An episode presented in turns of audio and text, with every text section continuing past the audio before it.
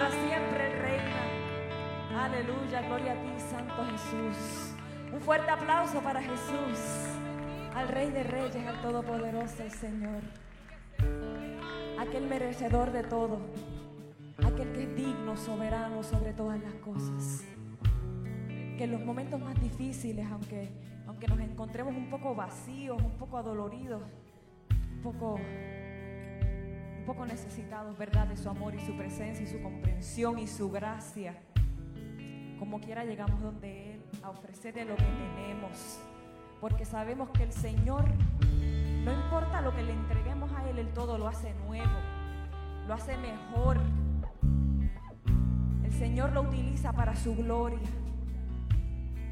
Y por eso en este momento yo te quiero invitar ahora, ¿verdad? Este próximo cántico en el cual decimos una y otra vez que el Señor es digno, le invito a que, usted le ofrezca al Señor lo que tenga que ofrecerle. Sean sus victorias, sean sus tristezas, sus dudas, sus preocupaciones, su felicidad, sus sueños, sus anhelos, no importa. Entrégueselo a Él, a Él digno, al que transforma todo al al que tiene la capacidad de transformar mi vida y tu vida. Amén. Vamos a levantar las manos en señal de que le estamos entregando eso y más.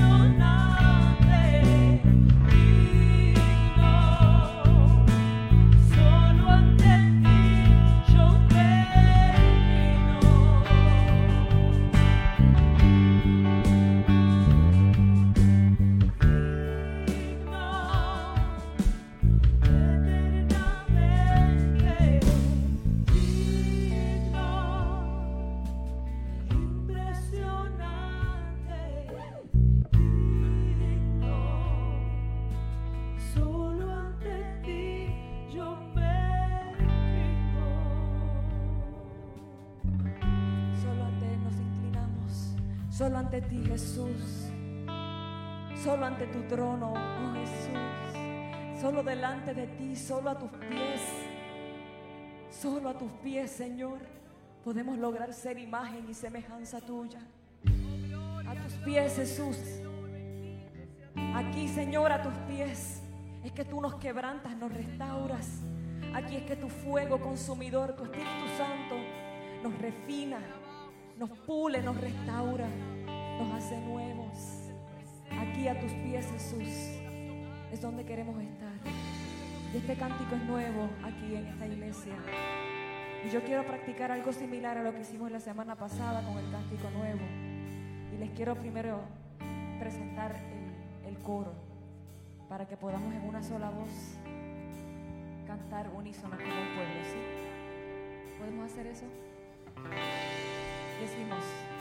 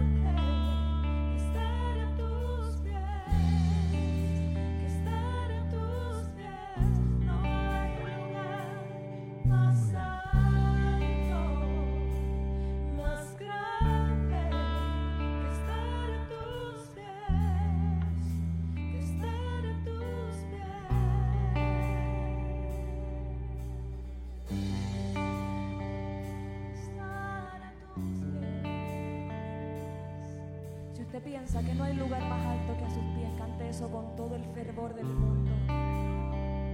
A tus pies arde mi corazón, a tus pies entrego lo que soy.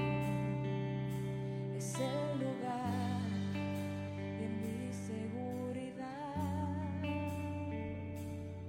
donde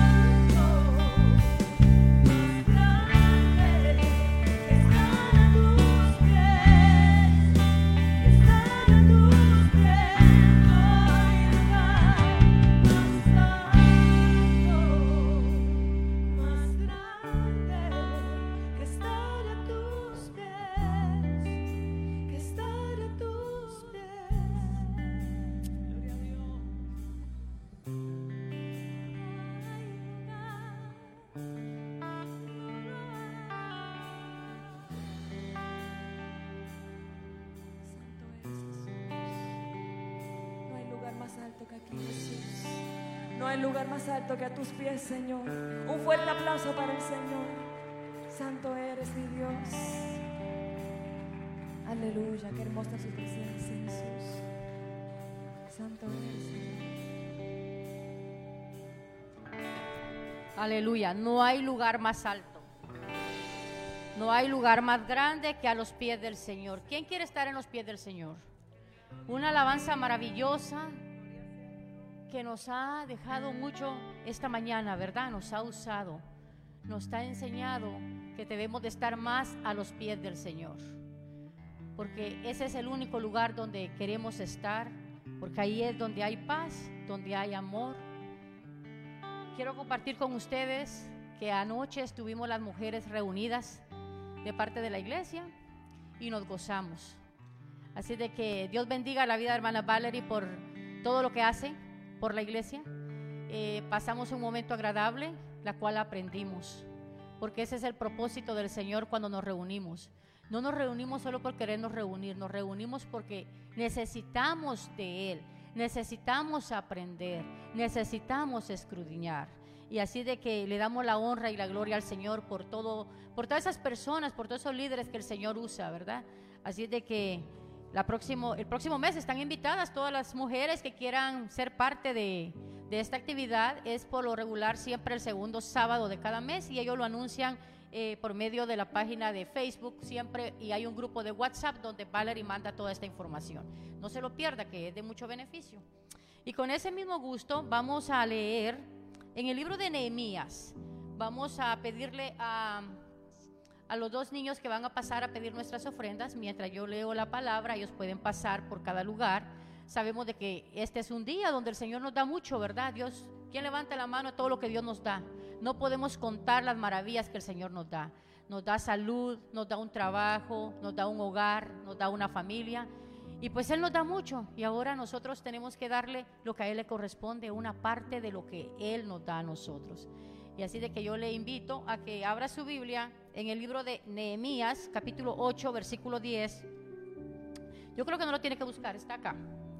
Y dice así, luego les dijo, id, comed grosuras y bebed vino dulce y enviad porciones a los que no tienen nada preparado, porque día santo es a nuestro Señor, no es entre seis, porque el gozo de Jehová es vuestra fuerza.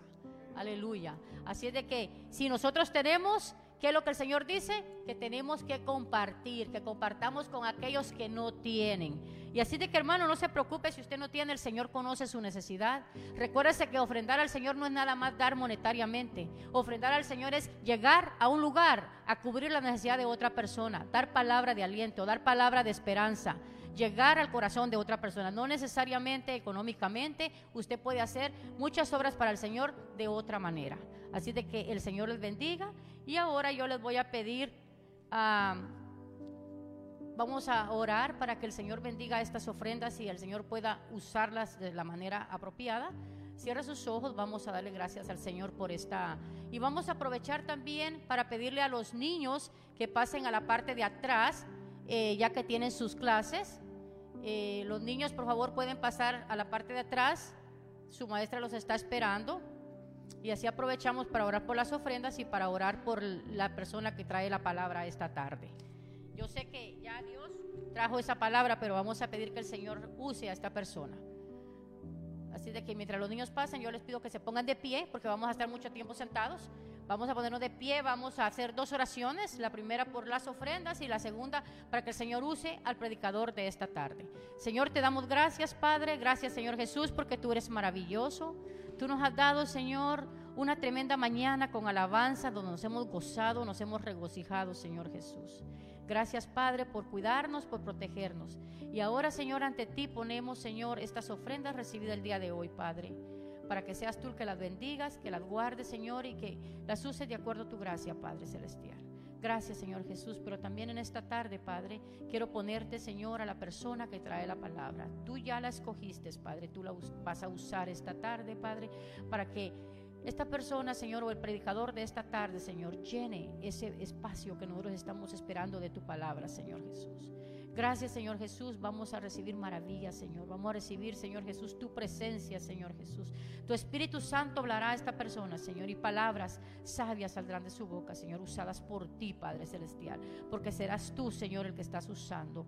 Eres tú, Señor Jesús, el que estás en medio de cada uno de nosotros, Padre. Gracias, Señor Jesús, por estas maravillas. Gracias por este día y gracias por todo lo que tú nos das, Señor Jesús. No tenemos palabras, Señor, para decirte gracias, gracias, Señor. Bendecido sea tu día. Amén. Que el Señor les bendiga.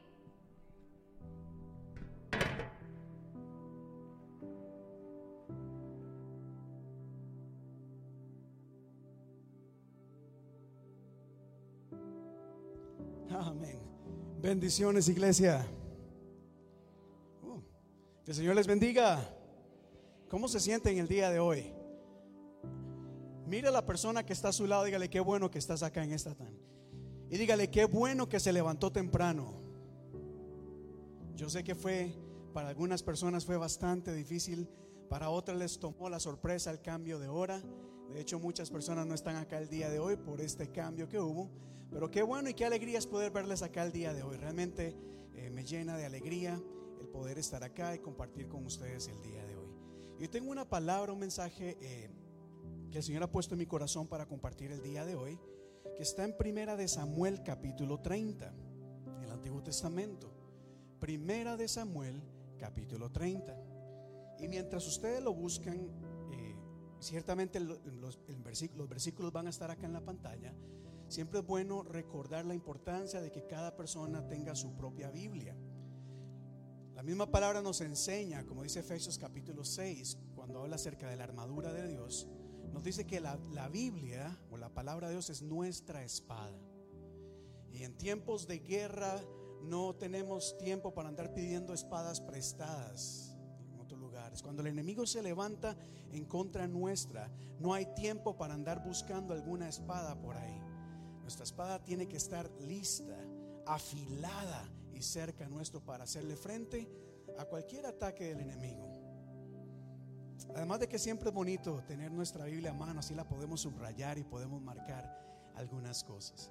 Pero el día de hoy tengo un mensaje bastante simple y bastante sencillo. Lo encontramos en Primera de Samuel, capítulo 30. ¿Lo tienen iglesia? Diga conmigo amén. Amén. Dice la palabra, voy a leer primero del verso 1 al 4. Dice la Biblia así. Al tercer día David y sus hombres llegaron a Ciclag, pero se encontraron con los amalecitas, quienes habían invadido la región del Negev y que luego de atacar e incendiar a Ciclag, habían tomado cautivos a las mujeres y a todos los que estaban allí, desde el más grande hasta el más pequeño. Sin embargo, no habían matado a nadie. Cuando David y sus hombres llegaron, encontraron que la ciudad había sido quemada y que sus esposas, hijos e hijas habían sido llevados cautivos.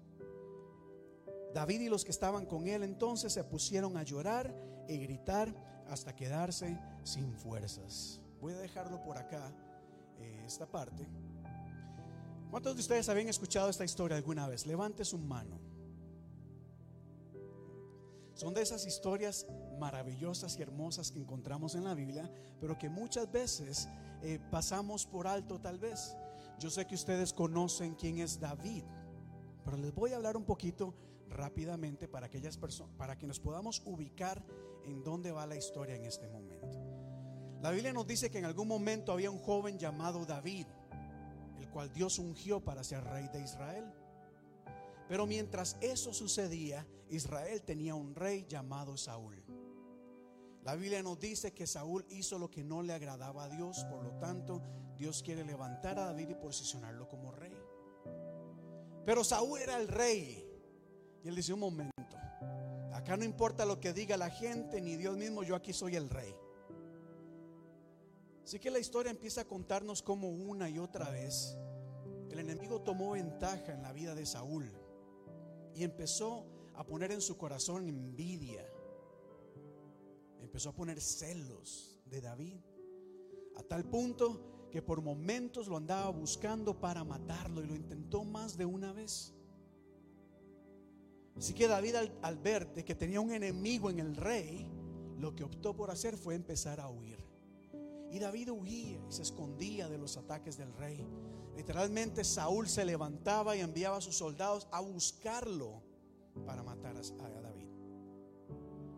Mientras David huía, cuenta la Biblia que en este proceso nada fácil de David, fueron poco a poco uniéndose a algunos hombres que también habían sido tal vez marginados, hombres de guerra, que no querían pertenecer en, en el ejército de Saúl.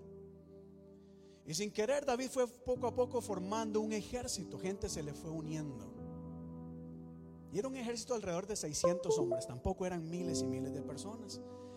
Pero David andaba con ellos de un lado por otro, mientras huían por David eh, de Saúl, también hacían otras cosas. Y antes de llegar a este pasaje, la Biblia nos cuenta de que David estaba eh, teniendo una amistad con el rey de los filisteos. Pasado un tiempo, el rey de los filisteos le dice, David, mira, vamos a entrar en guerra contra Israel. Sabemos de que tú eres de Israel. Y vamos a luchar contra tu pueblo. Así que, para evitarnos problemas, porque mi gente, los filisteos, dicen no podemos confiar en, en David y su ejército. Para evitarnos problemas, David, vete de acá. Regresa a tu ciudad, regresa a tu familia, regresa a tu gente.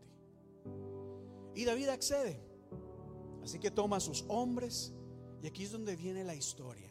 Nos dice que después de tres días de viaje por el desierto, por lugares montañosos y rocosos, por lugares difíciles, después de haber estado apartado de su familia, de su gente por mucho tiempo, y usted puede imaginarse, ¿cómo cree que está David y los soldados? Emocionados de ver su familia, emocionados de finalmente llegar a casa felices y contentos. Pero cuando van llegando empiezan a la distancia a ver humo. Así que se asustan y más rápido llegan y cuando se dan cuenta, en vez de, encontrar a, a, su familia, a sus mujeres, a sus niños con los brazos abiertos diciendo, aquí estás papá, lo que encuentran es un, un pueblo desolado. De hecho, las casas estaban quemadas. Y no hay mujeres, no hay niños porque se había levantado un ejército que viene y se llevó todo. Noten acá esto. Cuando David y su ejército se dan cuenta en esto, dice el verso 4, que David empezaron a perder, eh, empezaron a llorar amargamente, a dar gritos. Y fue tanto la angustia y la desesperación que dice el verso 4, que lloraron y gritaron hasta quedarse sin fuerzas. ¿Se pueden imaginar cómo se sentían ellos en este momento? ¿Ha llorado usted alguna vez? ¿Ha enfrentado situaciones difíciles en donde uno no sabe qué hacer? Y uno piensa y uno se siente angustiado, desesperado y uno llora y pasa el tiempo y uno deja de llorar. No porque ya uno esté tranquilo, no porque ya uno esté feliz o porque el problema se ha solucionado sino porque ya no quedan lágrimas en nosotros. ¿Se ha sentido usted alguna vez así? Y me llama la atención que estos hombres eran hombres de guerra. Hombres que estaban acostumbrados a pelear. Hombres que estaban acostumbrados a usar fuerza, a luchar. Y ahora los encontramos llorando amargamente. Y es que en la vida realmente aún los más fuertes lloran. ¿Sabían ustedes eso? Yo le digo a mis hijos, no hay nada de malo en llorar. No hay nada de malo, porque aún los más fuertes lloran. Hay situaciones que enfrentamos que realmente no podemos o no sabemos cómo manejar y, y no, nos sentimos de lo peor amargados. Pero la historia cuenta algo acá interesante. Oiga el verso 6 en su desesperación, en su angustia, en su llanto. Dice la Biblia que todos estos soldados guerreros se levantan y dijeron, no, esto no puede ser. Esto no, no entendemos por qué pasamos. Oiga el verso 6 que dice, David se alarmó o se asustó, pues la tropa hablaba de qué? ¿Qué decía la gente que andaba con David? Vamos a qué? A apedrear. ¿Qué es apedrear a alguien?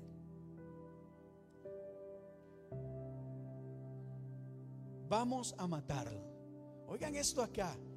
Aquellos hombres que habían entregado su vida para estar al lado de David, para pelear por él, para defenderlo, para luchar por, por él, ahora están hablando, murmurando entre ellos, diciendo, esta situación es inconcebible. Esta amargura no, esto que sentimos es tan doloroso que necesitamos hacer algo al respecto. ¿Y qué es lo más fácil hacer cuando pasamos problemas o dificultades? Echarle la culpa a alguien, buscar quién es el culpable de lo que estamos pasando. ¿Y por qué no? Si hay una piedrita al lado, no solamente la idea es buscar de quién es la culpa, sino condenarlo y atacarlo. Y no quiero ser injusto con estos hombres. Yo solo puedo imaginar. Piense usted, ¿qué haría si llega a su hogar y su, su, familia han sido llevados como esclavos? Y créame, no es que le dice, miren, pasen por acá, por favor, llévense, vengan, de ahora en adelante ustedes van a estar con nosotros muy amablemente, muy cortésmente. No. En esos tiempos, cuando un pueblo invadía a otro, llegaban, quemaban todo y arrastraban a la gente. Se imagina a sus hijos siendo arrastrados y llevados, tratando como esclavos, como si no tienen ningún valor. Así que estos hombres en su desesperación se levantan y están hablando de murmurar a David. Ya David había huido de Saúl, pero esta vez no hace lo mismo. Esta vez creo que David tomó la actitud correcta o la decisión correcta. El verso 6 nos dice que David, a pesar de esta situación, no solamente había perdido su familia, sus hijos, su gente, su pueblo, sus casas, ahora tenía la amenaza de que lo fueran a matar a él, pero él cobró ánimo. ¿Cómo puede uno cobrar ánimo ante esa situación? Cuando los mejores amigos lo están criticando o traicionando. ¿Cómo puede uno cobrar ánimo en esos momentos? ¿Por qué? Porque David tenía su corazón y su mente y su fe en la persona indicada. Dice la Biblia que David cobró ánimo y puso su confianza en quién? En el Señor, su Dios. Diga conmigo en el Señor. Te pregunto, ¿en quién pones tu confianza cuando algo va mal? ¿Sobre quién pones tu fe? sobre lo que el gobierno va a hacer por ti, sobre lo que los bancos van a hacer por ti. Es más, estamos viviendo en tiempos difíciles. Hay mucha inseguridad, mucha incertidumbre. Realmente no tenemos claridad qué va a pasar mañana. Ya en este país estamos viendo las consecuencias de la guerra que está al otro lado del mundo. Ya vemos gente aquí peleando entre ellas, robándose la gasolina de los carros parqueados. Ya han encontrado gente con una marguerita robándose la gasolina de los vecinos porque la gasolina está cara. Y en momentos donde los precios suben, donde no sabemos qué, qué va a pasar, ¿en quién ponemos nuestra confianza? Aquí es importante que afirmemos nuestra fe y digamos que no importa lo que pasa a nuestro alrededor, nuestra confianza está en el Señor, que Él cuida de nosotros, que Él provee. No te estoy diciendo, no te preocupes, eso no es nada. No, yo entiendo, yo también estoy preocupado. A todos nos, nos golpea esta situación. Pero también les digo que cuando confiamos en el Señor, las cosas se llevan mejor se lleva mucho mejor. Pero bueno, avanzo acá en la historia. Porque continúa acá. Y vamos a ir al verso 11 y verso 13. Finalmente David pone su confianza en el Señor. Acude a él y le dice, Señor, ¿qué podemos hacer? El Señor envía y le dice, David, puedes ir a perseguir a esta gente. Ve en busca de tu familia. Verso 11 al 13. De hecho, no les había dicho, perdón. Pero el tema del día de hoy es, haz el bien sin saber a quién. ¿Han escuchado ustedes esa frase? Haz el bien sin saber a quién. Y aquí vamos a ver por qué le puse este título. Mientras David va con su ejército buscando a su familia, el verso 11 dice así.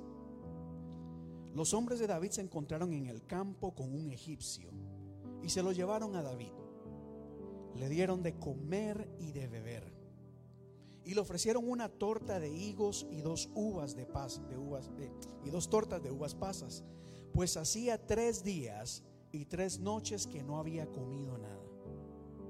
En cuanto el egipcio comió, recobró las fuerzas. ¿A quién le perteneces? le preguntó David. ¿De dónde vienes? Y él dijo, soy egipcio, le respondió. Esclavo de una malecita. Hace tres días caí enfermo y mi amo me abandonó. Ponga atención a esto acá. David y su ejército habían caminado tres días para llegar a Ciclac, donde ellos vivían. Y cuando llegan todo está destruido y ahora se ponen en marcha nuevamente buscando a su familia. Y en el camino ven a un hombre. ¿Cómo se imagina usted a este hombre después de pasar tres días en el desierto sin comer nada y enfermo? ¿Cómo estaba ese hombre ahí? ¿Cómo se lo pueden imaginar? ¿Relajado, echando ese airecito? Relax. ¿Cómo creen ustedes que estaba ese hombre? Desesperado. Recuerde, había estado enfermo a tal punto que su mismo amo dijo, este hombre, tras de que ese esclavo, ese egipcio está enfermo, no vale la pena que se muera. Que se muera. Si hubiera mostrado a este hombre que tal vez pudo haber se sanado algo, su, su amo se lo hubiera llevado, pero no era así. No sabemos cuál es la enfermedad que este hombre tenía. Lo que sí sabemos es que muy probablemente después de tres días sin comer, de estar expuesto a la intemperie, abandonado, la condición de este hombre era raquítica, era precaria. Y ahora vemos a David que viene con su ejército. Van de camino, apresurados. Y me llama la atención como cuando ellos tienen una misión y un propósito, aún así miran a este hombre y se detienen. Y hacen un alto. No lo, no lo ignoraron como su amo lo hizo. ¿Por qué hicieron eso? Yo voy en busca de mi familia, de mis bienes, de lo que me robaron. Hay amargura en mi corazón, hay dolor. Y ahora veo un hombre ahí tirado. ¿Qué haría usted en ese caso? Decir, mira, ahora no tengo tiempo porque tengo que ir a rescatar a mi familia. ¿Recuerdan ustedes la parábola de Jesús y el buen samaritano? Cómo pasaban hombres y vieron a un hombre tirado acá y dicen, no, ahorita no tengo tiempo. Hay dos cosas más importantes que tengo que hacer. Tengo que ir a honrar a Dios mientras el hombre estaba tirado. Qué importante es que nosotros aprendamos que algo que nos enseña el Señor en toda su palabra, lo enseñó Dios desde el principio, lo, confirmó Jesús con su vida, con sus enseñanzas, con lo que hizo, es demostrar amor, compasión, misericordia y justicia por aquellos que están en necesidad. Diga conmigo amor, misericordia, compasión, Diga justicia. ¿Por qué digo estas cosas, hermanos? Porque este hombre estaba enfermo, era esclavo, era egipcio. Ustedes recordarán que los israelitas y los egipcios no se llevaban muy bien, que digamos. Es decir, este hombre era extranjero, este hombre, porque no nos llevamos muy bien los egipcios y los israelitas, y además está enfermo a punto de morirse. Eh, David había estado viajando por tres días. Y en esos tiempos el viajar no es como ahora, en donde uno se monta en un carro y echa su agüita atrás, su refresco, su comidita. O no hay problema, ahí de camino paramos a algún lado para comer, una tiendita. Ahí almorzamos. No. Las raciones que esta gente tenían eran muy limitadas planeaban para decir, bueno, de aquí a allá son tres días, vamos a planificar, llevar lo suficiente, lo que nos alcance para llegar allá, no extra. No se podía. Es decir, Cuando David llegó con su ejército a Ciclag, ya sus raciones estaban acabadas, o si acaso tenían un poquito nada más. Porque tenían la, la, confianza de llegar a comer en casa. Allá hay comida, allá hay provisión. Ahora se encuentran que no hay nada y ahora se ponen en camino a buscar en el desierto. De hecho, muchos hombres se habían quedado en el camino porque estaban agotados. No pudieron más estaban sin fuerzas, pero ahora encuentran un egipcio abandonado ahí y no solamente lo recogen, sino que le dan de comer. Lo que muy probablemente ellos tenían, o sea, poquito, ahora, aunque sea poco, lo vamos a compartir. ¿Sabían ustedes que eso es la misericordia? Esa es la compasión y esa es la justicia. Muchas veces despojarnos de lo que es nuestro o nos pertenece para darlo a los demás. ¿O no es cierto que Jesús dijo en algún momento, si te quitan, ¿cómo fue? Si te quitan la, eh, la camisa, quítate la chaqueta también y dásela.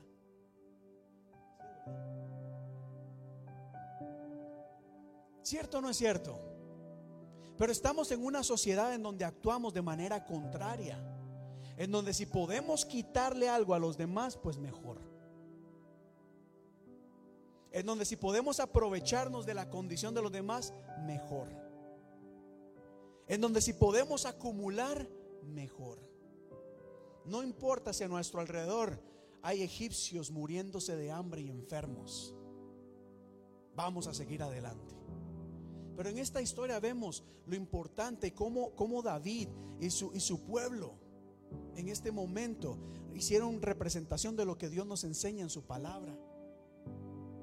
Pero la historia no culmina ahí. La Biblia nos dice de que ellos después de alimentarlo, vamos a ir al verso, eh, todavía no, vamos a quedarnos ahí. Verso 16, verso 16. Finalmente, después de que este hombre comió, recobró fuerzas, habla con David, este hombre que estaba tirado en la calle, que pudieron haber ignorado fácilmente, fue la clave para guiar a David y su ejército donde estaba el ejército enemigo. Noten acá, el egipcio los guió hasta los amalecitas, los cuales estaban dispersos por todo el campo, comiendo, bebiendo y festejando el gran botín que habían conseguido en el territorio filisteo y en el de Judá. La pregunta es, ¿qué hubiera pasado si David hubiera ignorado a este hombre y lo hubieran dejado en la calle?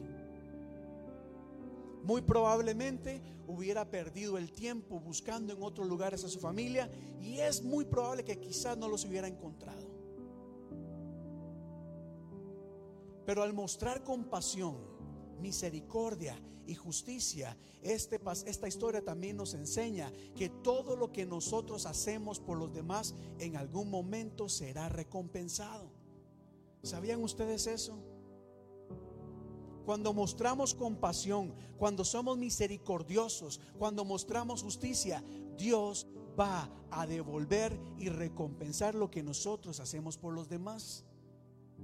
Así que cuando damos algo o hacemos algo, no estamos perdiendo nada. Porque todo a su debido tiempo será recompensado. No sé si me están entendiendo acá, que los escucho muy callados. Si se entiende la historia. ¿Por qué lo digo? Porque muchas veces no damos, no ayudamos, porque la misma excusa, pastor, ahorita no tengo, no se puede, no hay tiempo, hay, pero es que si doy yo me quedo sin nada. Pero hay que aprender que a la luz de la palabra, Dios nos enseña de que cuando nos despojamos y damos a los demás, el Señor no nos va a dejar y no nos va a desamparar. De hecho, si usted lee Mateo capítulo 24, una de las críticas que Jesús tiene contra su pueblo, es decir, cuando yo tuve hambre, no me dieron de comer. Cuando tuve sed, no me dieron de beber. Cuando estaba en la cárcel, no me visitaron. A como hay momentos en donde Dios pide que nos acerquemos a Él en oración, en ayuno, en clamor, a pedir que la gloria de Dios desciende, que su Espíritu nos guíe. También hay momentos en donde Dios nos dice, levántate y tienes que brillar en este mundo de tinieblas, porque hay mucha necesidad. Y no puede ser posible que hayan organizaciones mundanas que sean más generosas y bendigan más a la gente que la misma iglesia.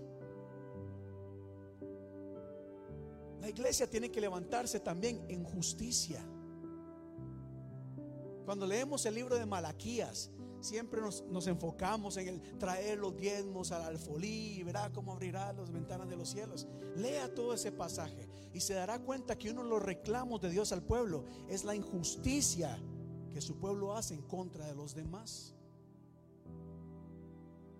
Isaías 58, cuando habla del verdadero ayuno, habla y dice, no es cierto que el, ayuno que a mí me agrada es romper las cadenas de opresión, es dar libertad y ayudar a los cautivos es extender nuestra mano y darle una torta de higo y de uvas pastas a los egipcios que están ahí abandonados. Porque quizás usted no lo sabe, pero hay mucha gente abandonada allá afuera. Y aunque quizás los veamos muy bien vestidos, con buen trabajo, están experimentando amargura, dolor, abandono, rechazo y necesitan de una iglesia que muestre o les demuestre compasión, amor y justicia. ¿Cuántos dicen amén a eso? Vamos. Hoy en día estamos viendo una de las injusticias más grandes en el mundo. Veamos lo que está pasando en la guerra. Es una injusticia. Y como iglesia, ¿qué vamos a hacer? Manda fuego, manda fuego a este lugar, Señor, gloria, profecía en este lugar. Qué bonito, vamos a orar por esas cosas. Pero también tenemos que buscar la manera de levantar la voz y de reflexionar acerca de la gran necesidad que hay en el mundo y no solamente al otro lado del mundo, aquí mismo también. La pregunta es, si vas caminando y ves a un egipcio en esa condición, ¿qué vas a hacer? ¿Vas a seguir caminando o vas a extender tu mano y vas a ayudar? Yo sí te animo, ayuda, ayuda. Aunque entre comillas te despojes de algo, pierdas algo, créeme que no lo vas a perder. El Señor te lo va a devolver con intereses. ¿Cuántos dicen amén a eso? Y si no me creen, la historia continúa. Porque el egipcio, aquel hombre que estaba abandonado a punto de morir, ahora recupera fuerzas, guía a David hacia donde está su familia, donde están sus pertenencias.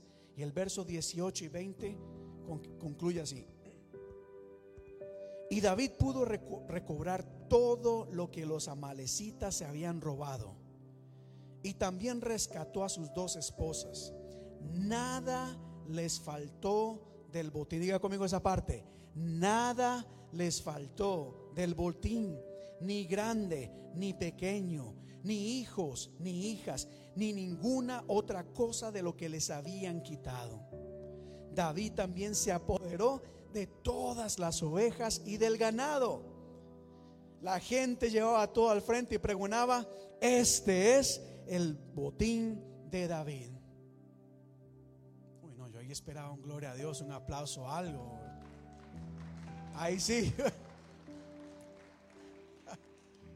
No, en un momento estaban llorando amargamente porque dijeron, lo perdimos todo. Y ahora están celebrando que no solamente recuperaron lo que se les había robado, sino hasta tenían de más. Porque eso es lo que pasa cuando confiamos en Dios, cuando le creemos a Dios. Aunque la situación sea difícil, aunque pensemos que la cosa está mal y estemos perdiendo cosas, la confianza está en el Señor Dios Todopoderoso. Todo proviene de Dios. Y el Señor siempre nos va a dar y nos va a dar en abundancia. ¿Lo creen, iglesia? Levanta sus manos y dele gracias a Dios. Dile, Dios, te alabo y te glorifico. Gracias por tu amor, por tu misericordia. Y ahora piensa en algo acá por un momento.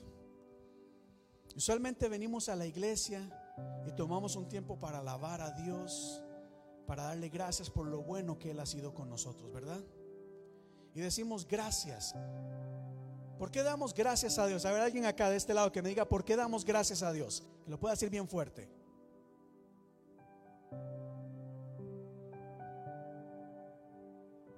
Por todo lo que nos ha bendecido, ¿verdad? ¿Cómo nos ha bendecido Dios? Perdón, no lo escuché, hermano. Por su misericordia. ¿No es cierto que Jesús dijo en un momento, perdona nuestras ofensas, como también nosotros guardamos rencor y no perdonamos y buscamos el momento para cobrarlas? Esa, es la versión que. Esa es la versión latina, ¿verdad? Espérese. Sí, sí, ahí sí mucha gente quiere seguir en la ley, ojo por ojo, diente por diente. Así es. Pero el Señor nos enseña y nos dice que así como Dios nos ha mostrado misericordia, o no es cierto que Dios ha sido misericordioso con nosotros. ¿Por qué nosotros no mostramos misericordia con los demás? Yo sé que lo más fácil es señalar, es juzgar, es condenar, es criticar, es hacer un mundo de cosas. Yo lo sé. Pero ¿por qué no ser diferentes y empezar a mostrar misericordia? Mostrar compasión. Entender de que hay gente que el sufrimiento es real. Que hay gente que está sufriendo. Que hay gente que está siendo oprimida. No sé si sabían ustedes eso. Están experimentando abusos. Mira, allá en, en Europa hay un país que está invadiendo otro, está tomando posesión, está haciendo que la gente de ese lugar salga hacia otros lugares. Ya no pueden quedarse a vivir ahí. ¿Sabían ustedes que guardando las distancias, por supuesto, aquí mismo en Boston estamos viviendo algo así? Económicamente, estamos teniendo, estamos teniendo un grupo, no sé ni cómo explicarlo, que está subiendo la renta, está subiendo todas las cosas y haciendo que aquellos necesitados salgan de este lugar. Por un lado decimos, en esta ciudad amamos a todos, bienvenidos todos, aceptamos a todos, pero poco a poco los están sacando. Si tú no eres de este estatus, si tú no eres de esta condición, si no tienes esta condición económica, no perteneces en este lugar. Y muchas otras cosas que están pasando en este país. Lo de la guerra es algo que sabemos a nivel mundial. Pero hay muchas otras batallas que se están peleando alrededor del mundo hoy en día. Muchas de ellas están siendo guardadas en secreto. En África, ¿cuántos países, cuántas atrocidades no se están viendo? En Latinoamérica, los, los abusos, la corrupción, la violencia. Y como iglesia somos llamados, claro que sí, a orar, a interceder, a hacer guerra espiritual, a interceder proféticamente, pero también a actuar con misericordia, compasión y justicia. Y voy terminando acá porque eh, mi esposa es testigo. A nuestra iglesia escribe bastante gente y muchas veces es triste cómo escriben hasta de otros países diciendo, mira, mi situación es crítica tengo nadie más, estamos buscando ayuda. Y uno quisiera enviar ayuda alrededor del mundo y poder ayudar a tantas personas. Y yo no quiero decir no se puede, yo creo que en algún momento lo vamos a poder hacer. Pero hay que aprender a practicar lo que Dios nos ha enseñado. La compasión, la misericordia, el amor y la justicia. Diga conmigo una vez más, amor, compasión, misericordia y justicia. Cierre sus ojos por un momento, por favor, y vamos a orar. Lo he dicho muchas veces, ciertamente eh, el Señor habla de muchas maneras y sus mensajes simplemente siempre dirigen a su pueblo a actuar de acuerdo a su voluntad. Y una de las cosas que Dios nos enseña y una de las cosas que Dios espera de su iglesia es que seamos una iglesia diferente, una iglesia que actuemos y caminemos con el amor de Dios, que demostremos la compasión hacia los demás, que no ignoremos el sufrimiento, la desesperación, la angustia, la soledad, la escasez, el rechazo que muchas personas están pasando. Ciertamente no siempre podemos ver estas cosas a simple vista. Ahí es donde abrimos nuestro corazón y pedimos que el Señor ministre nuestras vidas y nos dirija. Que nos ayude a hacer esa luz que resplandezca en un mundo de tinieblas, en un mundo de dolor, porque no podemos negarlo. Y no podemos ignorar lo que tanto está pasando en este momento. Al contrario, ahí es donde viene también el discernimiento de Dios, la revelación de Dios es aquella que nos lleva a hacer su voluntad. Y créanme en iglesia que la voluntad de Dios es que mostremos compasión. Que el amor de Dios es que marquemos, que, que, la voluntad de Dios es que marquemos diferencia en un mundo donde hay corrupción, en donde hay violencia, en donde hay indiferencia, en donde hay desigualdad, en donde hay injusticia, en donde hay opresión en donde lastimamos a los demás y no nos importa con tal de que nosotros estemos bien. Pero la iglesia y como los creyentes somos llamados a ser diferentes, a orar y a actuar. Orar y actuar. ¿Y qué le parece si en este momento quiero invitarle a que se ponga en pie? Y vamos a orar. Tomemos unos minutos acá. Miren, es muy temprano todavía. Tomemos unos minutos. Y por si usted no lo sabía, en el mundo hay mucho dolor. Hay personas desaparecidas. Hay personas, hay padres y madres angustiadas porque sus hijos, sus jóvenes se fueron de la casa o desaparecieron y no saben dónde están. Hay mucha enfermedad. Hay gente en cama. Hay gente abandonada. Hay muchos ancianos abandonados aún por su propia familia. Hay gente experimentando pobreza y escasez. Literalmente alrededor del mundo hay gente que no tiene que comer.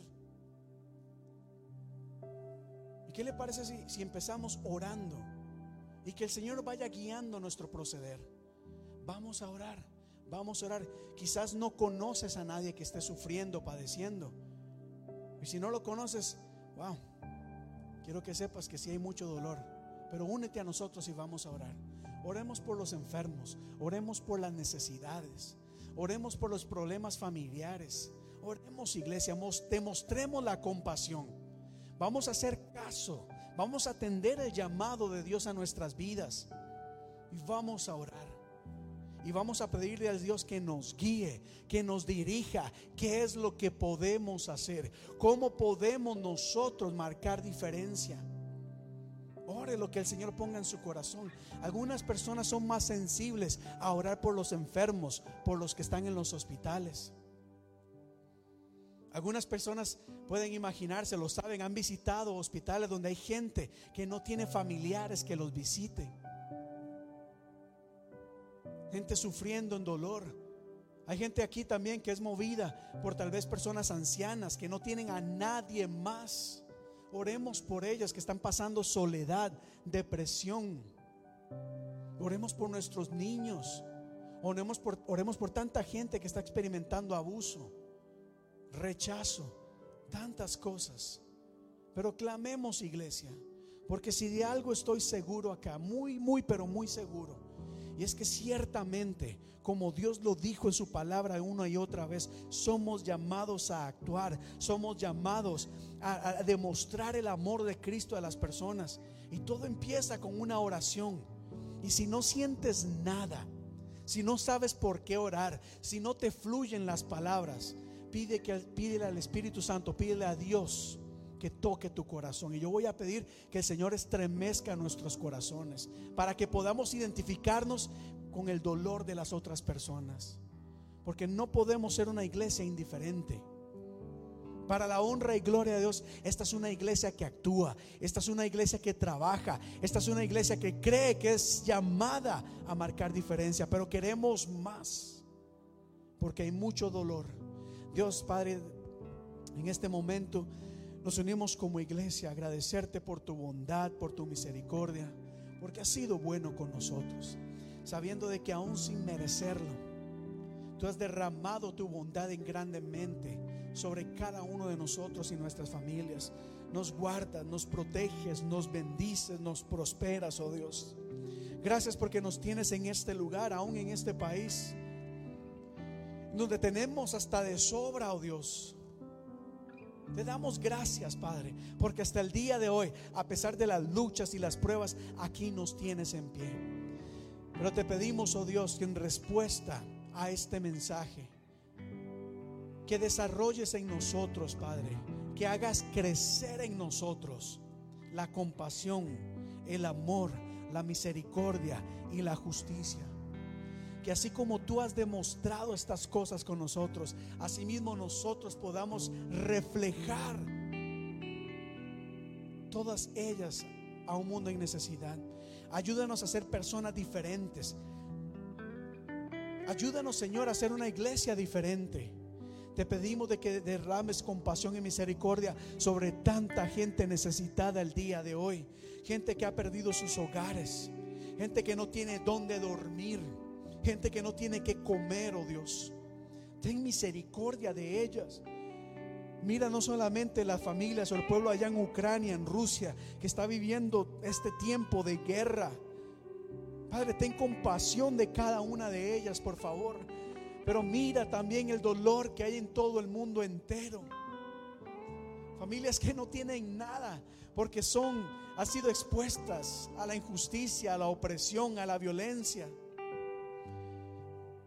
Oh Dios, en este mundo necesitamos de tu mano, de tu mano de amor, de misericordia, de compasión. Aviva en nosotros no solamente el fuego del Espíritu Santo, sino también aviva en nosotros ese amor, que arda en nosotros el amor, que arda en nosotros la compasión, la misericordia, la justicia. Que no, que no ignoremos el dolor de las personas, que doblemos rodillas por ellas, pero que también extendamos nuestra mano para ayudarles. En la historia de David, Señor, en esta historia hemos aprendido de que hay personas que quizás han sido abandonadas, enfermas, sin comer.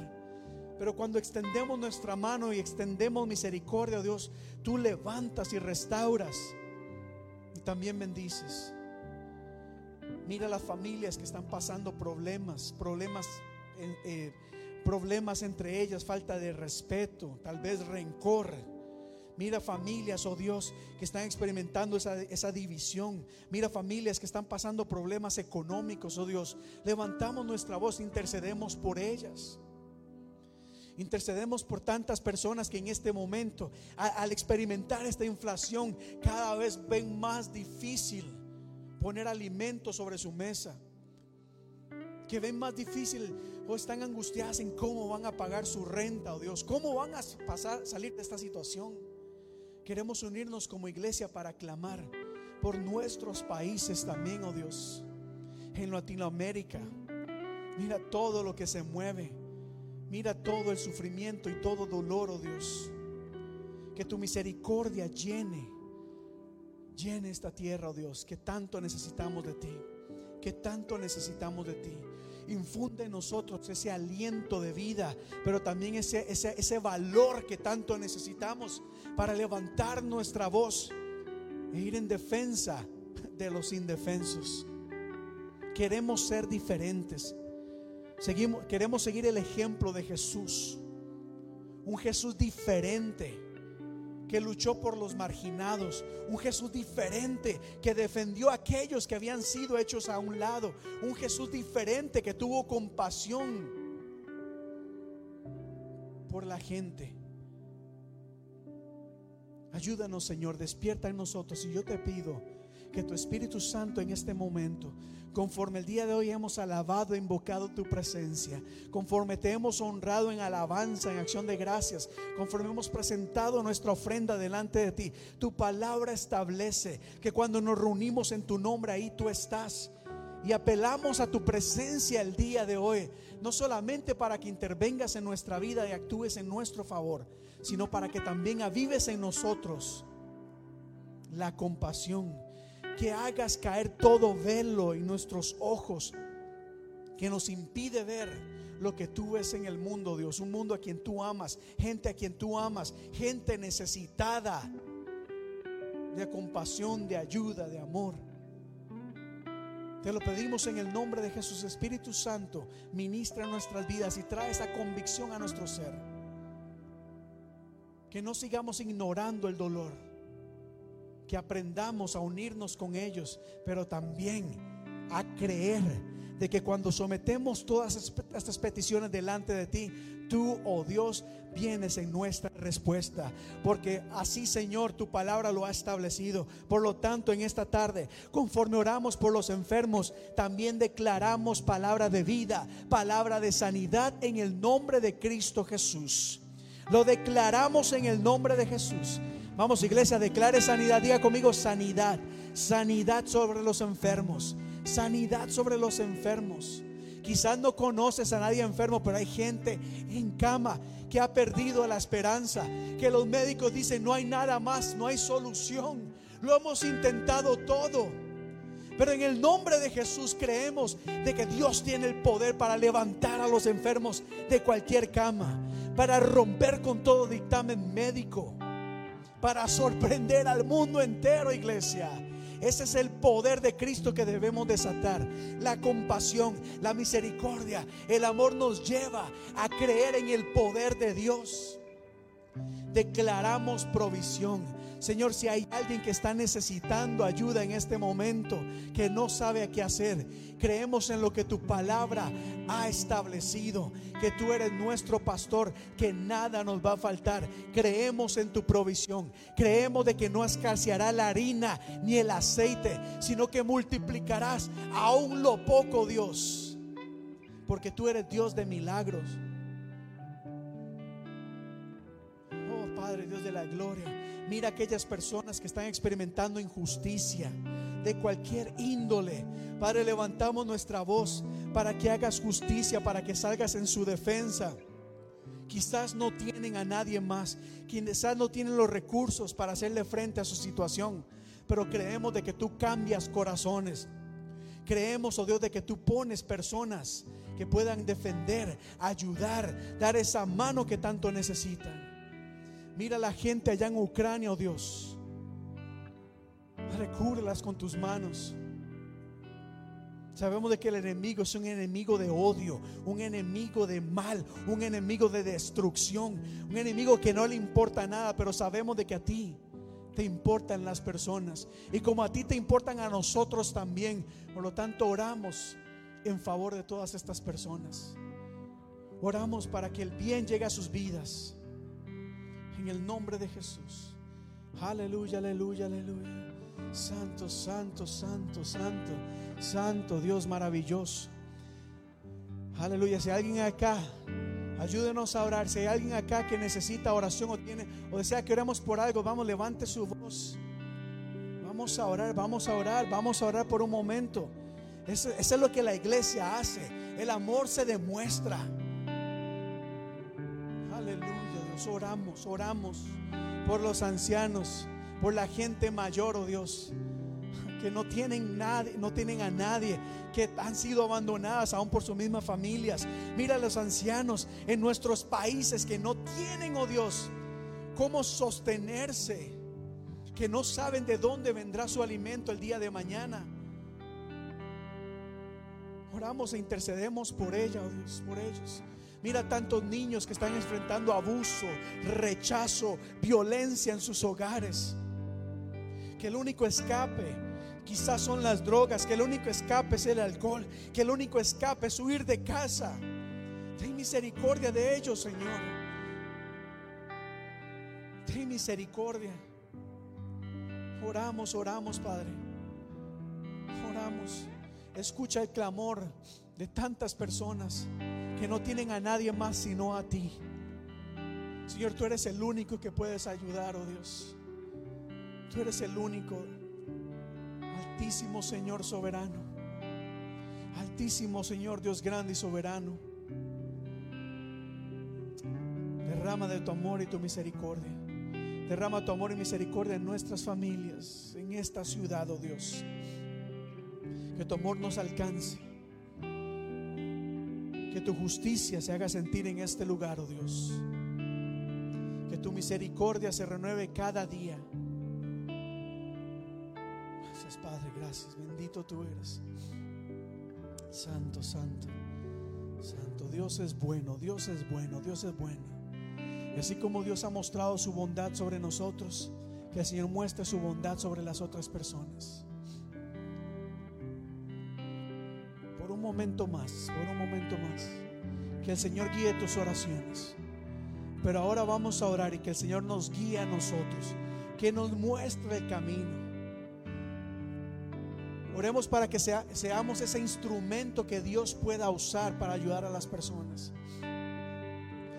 Y conmigo, yo no, yo no quiero obligarte a hacer nada, no puedo obligarte, ni mi deseo es obligarte. Solamente quiero acudir al amor que Dios ha demostrado a tu vida, para que así mismo le pidas al Señor ser instrumento de su amor. Dile, Señor, ayúdame a mí a ser instrumento. ¿Qué puedo hacer para marcar diferencia? Si hay alguien en mi camino, a mi alrededor, a quien yo pueda bendecir, dirígeme. Muéstrame, Señor, el camino. Ayúdame a ser generoso, a ser compasivo, a extender mi ayuda. Ayúdame a romper con ese pensamiento de que lo que yo doy lo voy a perder. Al contrario, aun cuando no me des nada en esta tierra, sé que son tesoros acumulados en el cielo. Pero dirige nuestros pasos. Dirígenos. Que el Señor te guíe. Que el Señor te guíe. Porque hay gente allá afuera que necesitan de ti. Y aquí te estoy hablando a ti. Eh, Le he hablado a la iglesia, le he hablado a los creyentes, pero ahora te voy a hablar a ti. Porque hay gente que Dios quiere bendecir a través de tu persona. Que solo tú puedes ayudar. Que yo no conozco, pero que tú sí conoces. Dile, Señor, ayúdame a ser de bendición a estas personas.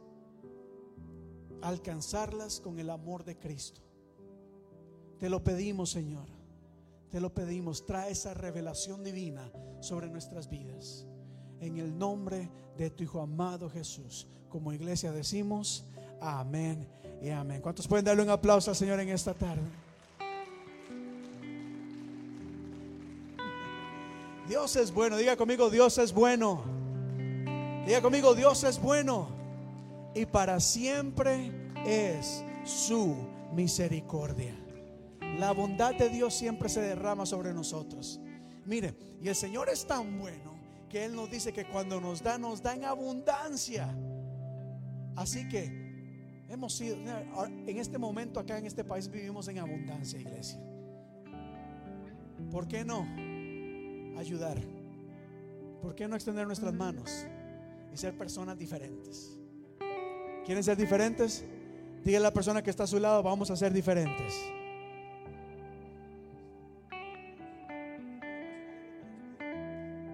Gracias.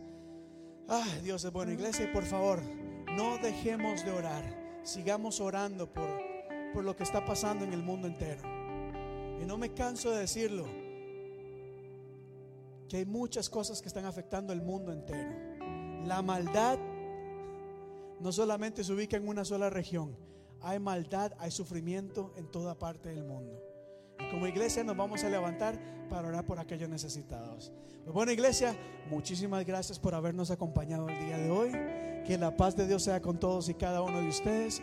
Que Dios les guarde, que Dios les cuide, que tengan una semana de mucha, mucha bendición para que conforme sean bendecidos, también sean de bendición a otras personas. Dios les bendiga iglesia y nos vemos el próximo miércoles a las 8 de la noche en los grupos de alcance, jueves a las 7 y 30. Nos vamos a reunir en Crecer y el próximo domingo. Dios les bendiga, iglesia.